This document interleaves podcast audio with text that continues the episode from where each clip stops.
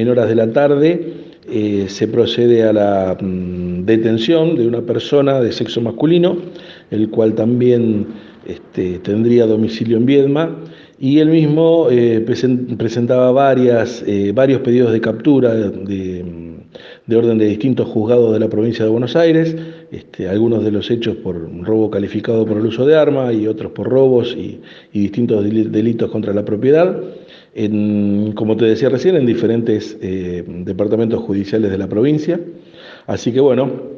fue puesto a disposición de la justicia para, que los mismos evalúen la situación de esta persona.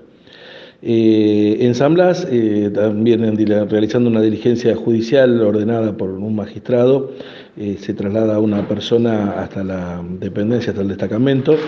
y una vez en el destacamento, esta persona, al ser enterado que iba a ser trasladado hasta Patagones para, poder cumplimentar esa medida ordenada, se resiste a, tal diligencia, empezando a provocar al personal policial, intentando agredirlo, y motivo por el cual se lo aprende por resistencia a la autoridad, quedando a disposición de la Fiscalía número 15 de Bahía Blanca. Eh, por otro lado, y respondiendo a tu otra pregunta, también, este, bueno, vamos a continuar con este tipo de, operativos. Eh, hemos eh, notado una, buena aceptación de la gente con respecto a, los controles que se están realizando y hemos tenido un buen resultado en la operatividad. Así que vamos a continuar de esta manera.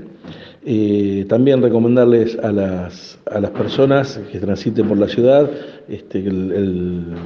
cuidado de la bioseguridad ante la pandemia, el cumplimiento de las medidas este, ordenadas oportunamente por el decreto de necesidad de urgencia presidencial,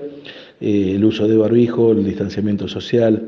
el, no, el no amucharse, el no juntarse eh, demasiadas personas que no sean convivientes. Circular con la documentación respectiva, tanto personal como del vehículo en el cual se, movilicen, si es que es así. Este, y también eh, recordarles a la gente que eh, respecto a las modalidades de estafas virtuales que se están viendo a lo largo del y ancho de toda la provincia,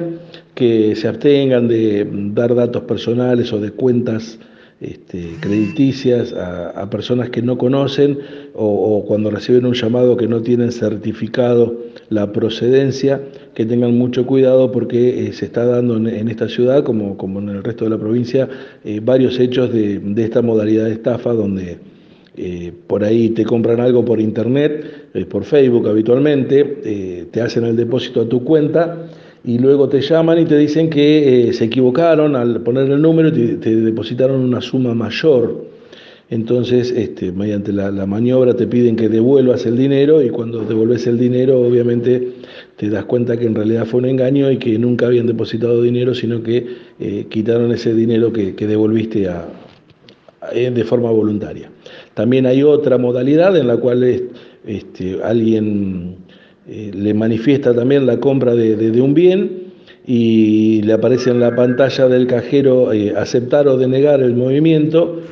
el, depósito, y uno convencido que lo que está haciendo es aceptar el dinero que ingresa, en realidad está aceptando transferir de su propia cuenta a una cuenta de terceros, que obviamente después es muy difícil de identificar y de, y de ubicar